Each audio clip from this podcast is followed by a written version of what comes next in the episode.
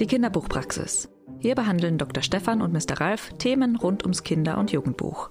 Sie sprechen über aktuelle Entwicklungen auf dem Buchmarkt oder über Bücher. Und zwar jeden zweiten Freitag. Mr. Ralf, das ist Ralf Schweikert, Kritiker, Blogger und Vorsitzender des Arbeitskreises für Jugendliteratur. Über Jugendbücher streite ich gerne. Dr. Stefan, das ist Dr. Stefan Haug, Börsenblattredakteur und Juror bei vielen Jugendbuchpreisen. Bilderbücher sind das A und O. Als Sprechstundenhilfe sorgt Börsenblattredakteur Kai-Uwe Vogt für Ordnung im Praxisalltag. Ja, auf jetzt!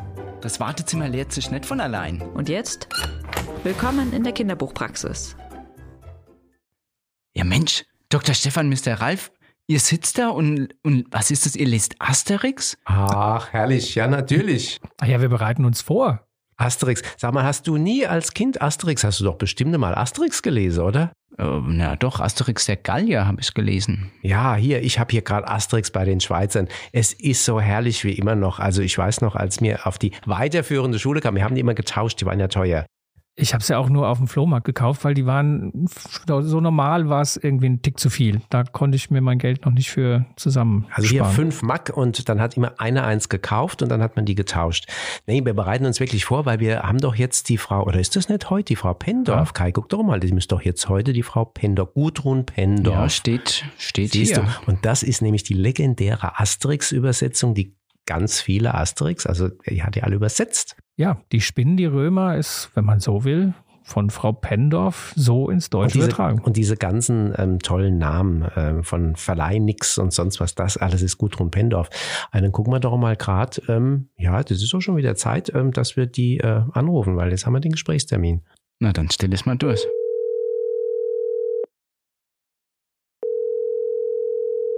Ja. ja. Erstmal wunderbar und vielen Dank, dass das, dass das äh, heute klappt. Wir gucken mal, dass das hier auch technisch gut klappt. Und ja, wir wollten ja schon seit längerem gerne mal mit Ihnen ein bisschen plaudern über, ja, man kann schon fast sagen, die Anfänge des Comics äh, auch in, in ja, deutscher Sprache. In deutscher ne? Sprache, über Übersetzung, wie man das macht. Ähm, gerade jetzt ähm, immer Asterix als die die, quasi das, das die Leitfigur, kann man schon so sagen. Also ähm, wir sind alle damit groß geworden, aufgewachsen ja. äh, mit ihren Übersetzungen auch. Asterix ist Legende, sie als Übersetzerin auch, ähm, weil sie haben ähm, Sätze geprägt, die ähm, allgemein gut geworden sind in der deutschen Sprache. Also ähm, mhm. den, den Anfang ähm, kann jeder auswendig. Das hat man bei der ähm, Preisverleihung zum deutschen äh, Jugendliteraturpreis ähm, gesehen für ihr Lebenswerk im letzten Oktober. Ähm, die Anfänge Anfänge von ähm, ganz Gallien ist besetzt und schon war klar, um was, was es geht. geht. Und ähm, ja, das ist halt spannend, auch ein bisschen jetzt, glaube ich, zu verfolgen. Ähm, wie sind Sie da überhaupt drangekommen? Wie wird man Comic-Übersetzerin?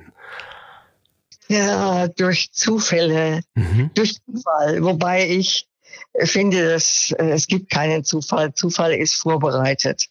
Also, wie bin ich dazu gekommen? Ich habe bei Langenscheid gearbeitet in der Redaktion ja.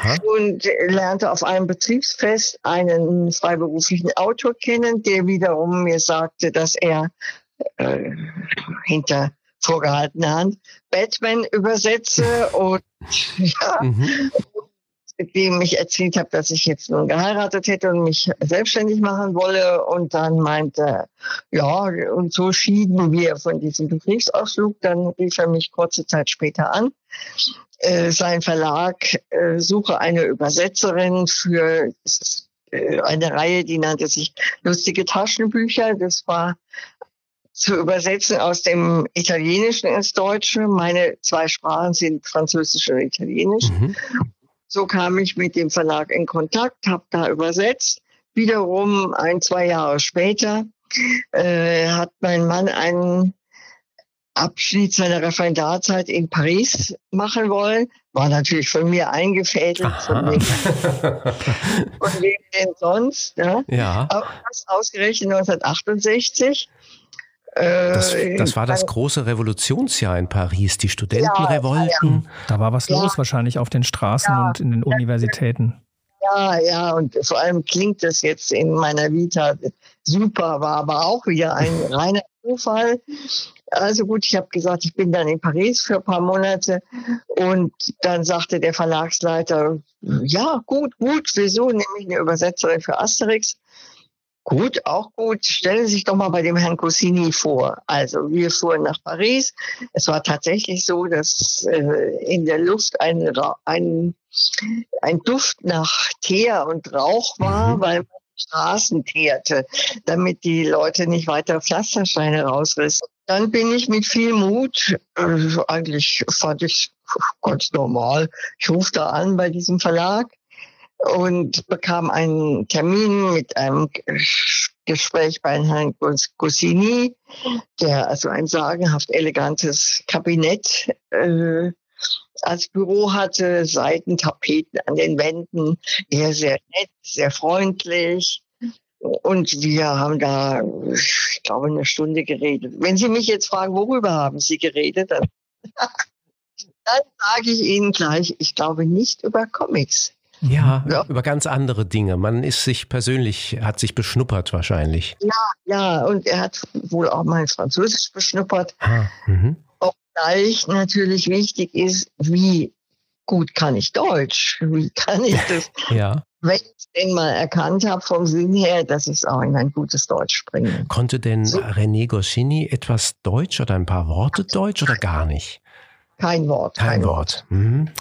Aber ich meine, Asterix, das hat, gibt, wurde ja vorher schon in deutscher Sprache herausgebracht, aber eben in etwas anderem Sinne. Das hatte ja der Herr Kauker schon ja, äh, am Anfang ja. eingekauft und hatte aus den okay. Galliern dann plötzlich Germanen gemacht. Was war, war nicht erfolgreich. Man, ja. Nö. Ja, also 59 selbst ist Asterix, wurde er geboren, wenn Sie so wollen.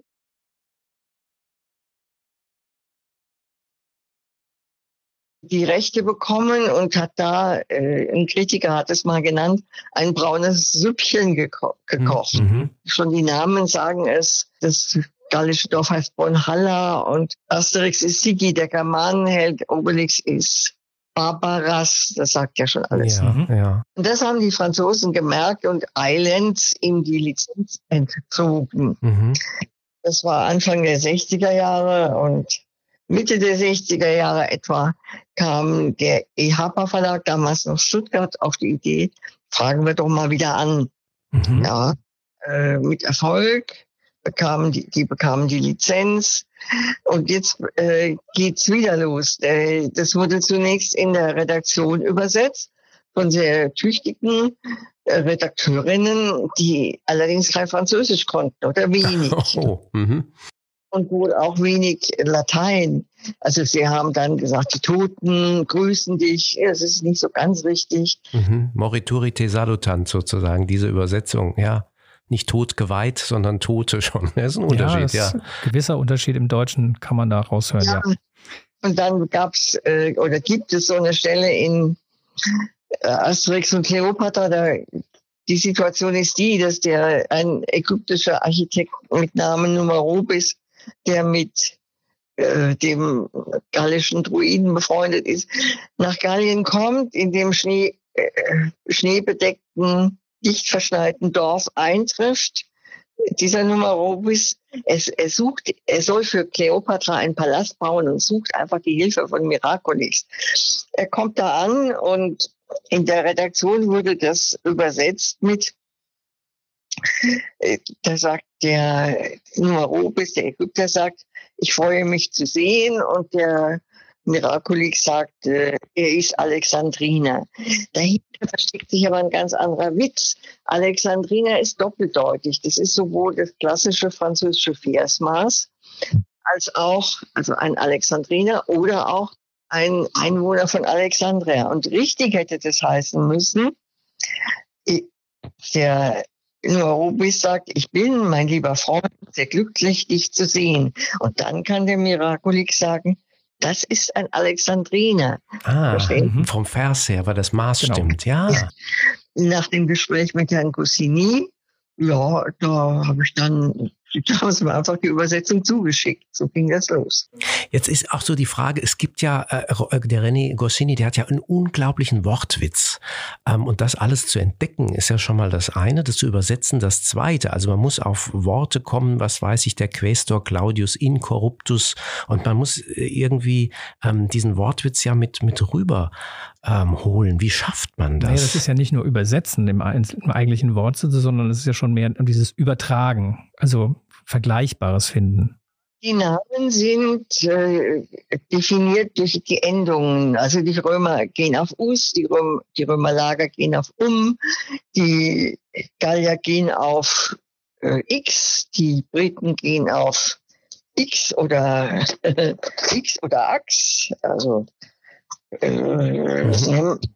T für zwei fix oder Piepmax. Äh, Strammer Max. das? Ja. Das haben wir beim Skilauf immer gegessen in Österreich. Ja. Oder. Und die äh, Normannen gehen auf Aff, Dauerschlaf, Klammer, Maulaff, mhm. Pornograf. Pornograf, da war ich damals sehr stolz drauf, das bin ich heute nicht mehr so. Aber es war eine ja. andere Zeit ja auch, muss man schon sagen. Genau, ne? es war eine andere Zeit. Also weiter zu den Namen. Die Griechen gingen auf Ass oder Os, Bratensoße oder Kontrabass oder Trauerklos. Aber immer mit Witz. Also das ist es ja irgendwie, was es ausmacht. Man muss schmunzeln und das muss man finden. Ja, und jetzt nicht vergessen, die Namen sind nicht dazu da, jetzt die äh, die, die Originalität des Trägers zu verstärken, mit Ausnahmen. Also den Verleih nix, äh, der verleiht nun. Ja. Wäre es nur wirklich besser, wenn er nichts verleiht. äh, die, die Namen, da kann man frei assoziieren. Ich kann, also mit am schönsten war es, Namen zu finden für die Römerlager, Primborium oder mhm. Hauptrum oder hintenrum Ost, hintenrum. mhm. Also es macht auch Spaß, ne? Es macht auch. Ja, das macht auch Spaß, wenn auch manche, manche Interviewer, der hier ankam, meinte, mich fotografieren zu müssen mit einem Weißbierglas in der Hand oder so. Oh, okay. Nein, über, übersetzen ist, das kann Ihnen jeder Übersetzer sagen. Es ist ein einsames äh, Geschäft oder wie, wie mhm. sagte die es gibt von der Lieselotte von der Pfalz, die ja nach Frankreich mal ja. geheiratet, gibt es den Ausdruck, äh, die sagte, Madame sein ist ein elendigliches Handwerk. Und so ist auch das Übersetzen. Naja, aber jetzt beim Comic übersetzen kommt ja noch hinzu, dass da ja eine relativ große Beschränkung im Raum ist. Das heißt also, diese, diese Sprechblasen geben ja auch vor, wie viel Platz gibt es denn für die Übersetzung. Ne? Freie Übersetzung eines normalen Textes. Na, wenn nachher ein äh, dickeres Buch draus wird oder ein dünneres Buch, dann druckt man einfach mehr oder weniger. Aber hier ist ja die Bildtafel die Grenze des Übersetzens. Ganz wichtige Frage ist das. Ja, äh, man war an die vorgegebene Blasengröße äh, gebunden, absolut. Äh, ich habe mal den Kommentar gehört, naja, Übersetzerin ist billiger als ein, Ze ein Zeichner. Na schön. Man war daran gebunden. Das ging so weit, dass äh, ich mir schließlich so eine Folie gemacht habe, die ungefähr angezeigt hat, wie, wie breit sind 16 Buchstaben, wie breit sind 34 in der Mitte der Blase, die mhm. meist ist, sind es 68. Aber da, da wächst man hinein. Jetzt haben Sie erzählt, Sie haben ja vorher schon auch die, die lustigen Taschenbücher übersetzt, wobei ich mich da frage, warum aus dem Italienischen? Das ist doch Mickey Mouse und. Ja, ja, weil Mondadori, sagt man, äh, um, um seine wunderbaren Kunstbände zu finanzieren, äh, eine Lizenz erworben hatte von Disney und eben auch die in Italien auch sehr, sehr beliebten Disney-Comics herausbrachte. Daher aus dem Italienischen zu übersetzen. Aber manchmal, wenn die gerade das nicht da hatten, dann haben sie es auch mal Französisch geschickt, weil es da schon erschienen war. Oder auch Englisch. Äh, man guckt einfach drauf und denkt sich, was, wie mache ich das Deutsch? Wobei das Disney-Comics zu übersetzen viel, viel freizügiger war. Äh, mhm. echte, echte Übersetzungsarbeit waren äh, Asterix, Lucky Luke oder Vielleicht kennen Sie auch Isnoku, den ja. ich sehr liebe und nicht genug promotet. Im Italienischen, es ist ja bereits dann schon aus einer Übersetzung. Also Sie haben aus einer Übersetzung übersetzt. Ähm, haben Sie dann vielleicht nochmal ab und zu einen Rückgriff zum englischsprachigen Original ähm, dann genommen? Nein. Äh, da, gerade bei den Disney-Comics, da guckt man hin und schaut, äh, dass, dass, dass, dass der rote Faden da ist, dass es eine wirkliche Geschichte ist. Die Italiener waren da, oh, sagen wir mal, recht locker. Da, da fing es auch mal morgens an und 14 Seiten später war es immer noch Vormittag. Also, okay.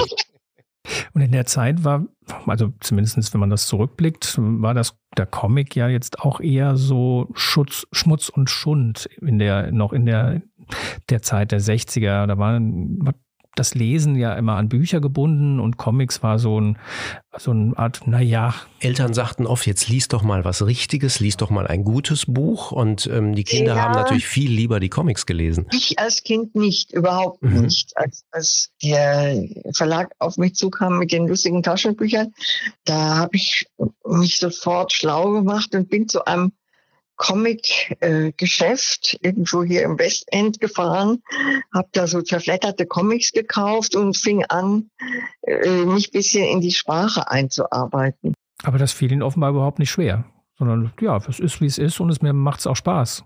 Meine eigentlichen Fachgebiete sind Wirtschaft und Jura. Oh, also was ganz anderes. Ja, ich habe unter anderem eben auch bei Gericht gedolmetscht. Aber die Aufträge von dem Ehaber Verlag wurden immer umfangreicher. Ich, die Taschenbücher, die am Anfang viermal pro Jahr erschienen, erschienen plötzlich zwölfmal pro Jahr. Äh, mit Asterix fing es an. Die Franzosen waren uns ja voraus. Äh, ja, bis heute. Ja, ja, Ehaber hat 67 angefangen. Die, als ich einstieg, waren ja schon sieben, acht, neun Asterix übersetzt. Also jetzt bitte im Eilverfahren äh, schnell die, die ersten nachholen. Mhm. Wie ist das eigentlich mit dem Bild? Also man muss ja nicht nur die Sprechblasen sozusagen, die, die richtige Länge bringen, ähm, man muss den Inhalt genau rüberbringen, aber ähm, wenn man etwas freier ist, man muss ja immer auf das Bild achten sozusagen, dass das, was in den Sprechblasen steht, ähm, dass das auch immer noch aufs Bild passt. Also das Bild ist ebenso wichtig wie der, wie der Ton. Bild und Ton.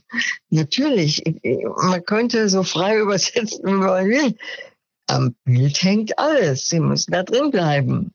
Ja, das ist eine hohe Kunst. Aber Ihnen ist es gelungen, offenbar. Also Sie sind ähm, sozusagen mit diesen ähm, Übersetzungen haben Sie, ähm, glaube ich, selber Geschichte geschrieben, weil ähm, das sind manche sind einfach im, im, Deutschen auch dann geflügelte Sätze geworden. Das kann man schon so sagen, wo man mit aufgewachsen ist. Also loben Sie mich. Ich kann endlich die Lob vertrauen. ja. Ja, aber dann ist es ja ein bisschen schade, dass Sie haben ja auch gesagt, Ihr Herz hängt auch so ein bisschen an Isnogut. Das ist, glaube ich, in Deutschland relativ, also neben Lucky Luke, was ein sehr großer Erfolg ist, Asterix, der das Ganze über ein bisschen überstrahlt. Ähm, es ist nur gut, ja, so ein bisschen unter ferner Liefen. Wissen Sie, woran das lag? Ich meine, es ist ja eigentlich eine ganz schöne Geschichte mit dem. Mit herrlichen Charakteren, mit ja. dem Großvisier und so weiter, dieser ständige ja. Hin und ja. Her, dieser Kampf. Nein, der, der, der Tu nicht gut, das ist auch ein Name von mir. Mhm. Der, der äh, Larat heißt es, glaube ich, französisch und da, das heißt auf Deutsch die Milz erweitern. Ansche oh. Anscheinend erweitert man die Milz, indem man lacht. Also merken Sie sich. Okay, das ja, wusste ich nicht. Ich habe mich ja vorhin ein bisschen versucht einzulesen. Mir ist noch was aufgefallen zu den Namen oder eingefallen. Nämlich, da gibt es zum Beispiel einen äh, römischen Legionär, der wird, der verkleidet sich und geht als Spion zu den Galliern. Und jetzt geht's geht's darum, äh, der hat ein, geht als äh, Römer zu den Galliern. Dann habe ich ihn römisch Wurzel ausgenannt, Wurzel aus. Mhm. Als Gallier Wurzel aus X. Ja. ja. Mhm. fand mein Zahnarzt sehr schön. ich auch. ja. Ja, dann würden wir mal sagen, dass wir schon gesehen haben, dass wir oder dass vielleicht auch durch den, den Preis, äh, den Sonderpreis für ihre Übersetzung ja auch das Augenmerk jetzt ein bisschen stärker auch auf die Übersetzerinnen und Übersetzer von Comics gelegt wurde. Das war ja vielleicht vorher auch ein bisschen ein Versäumnis, dass man die gar nicht so in den Mittelpunkt gerückt hat, aber mit, mit dem Preis jetzt ihnen ja auch nochmal ähm, die Anerkennung gegeben hat, die sie für Asterix und für ihre ganzen Übersetzungen sicherlich verdient haben. Und äh, man hat ja auch im Vorfeld mit Erika Fuchs, die ja viel Mickey Mouse Comics und die eigentlich für die Disney-Übersetzung ähm, viel geleistet hat, auch da ja mal, sage ich mal, ein kleines Denkmal gesetzt. Also ich glaube, da sind ja jetzt auch die Übersetzerinnen, die vor allem im Comic unterwegs sind, auch ein bisschen besser repräsentiert, als das vielleicht noch vor 10 oder 20 Jahren waren. Ja, oder auch vor 30 Jahren. Ich bin mir nicht sicher, ob meine Eltern, meine Mutter schon gar nicht, äh, aber ob mein Vater je ein Asterix gelesen hat, die, naja, die haben das hingenommen. Meine Mutter hätte mich lieber als Grundschullehrerin gesehen. Was Solides. Mhm. Ja, äh, in meinen Augen jetzt für mich nicht. Äh, ja, dann bedanken wir uns sehr für dieses Gespräch über ja, Ihre Arbeit als Übersetzerin, über die Geschichte, wie Asterix ins Deutsche gekommen ist. Vielen Dank für die Einblicke, die Sie uns gegeben haben. Das war ganz spannend. Danke. Ja, und dann wünschen wir Ihnen noch einen schönen Tag. Auf Wiederhören. Wiederhören. Wenn dir diese Folge der Kinderbuchpraxis gefallen hat, dann bewerte uns auf den üblichen Podcatchern. Wir freuen uns über dein Feedback und deine Anregungen auf dem Instagram-Kanal Kinderbuchpraxis und natürlich einfach die Kinderbuchpraxis weiterempfehlen.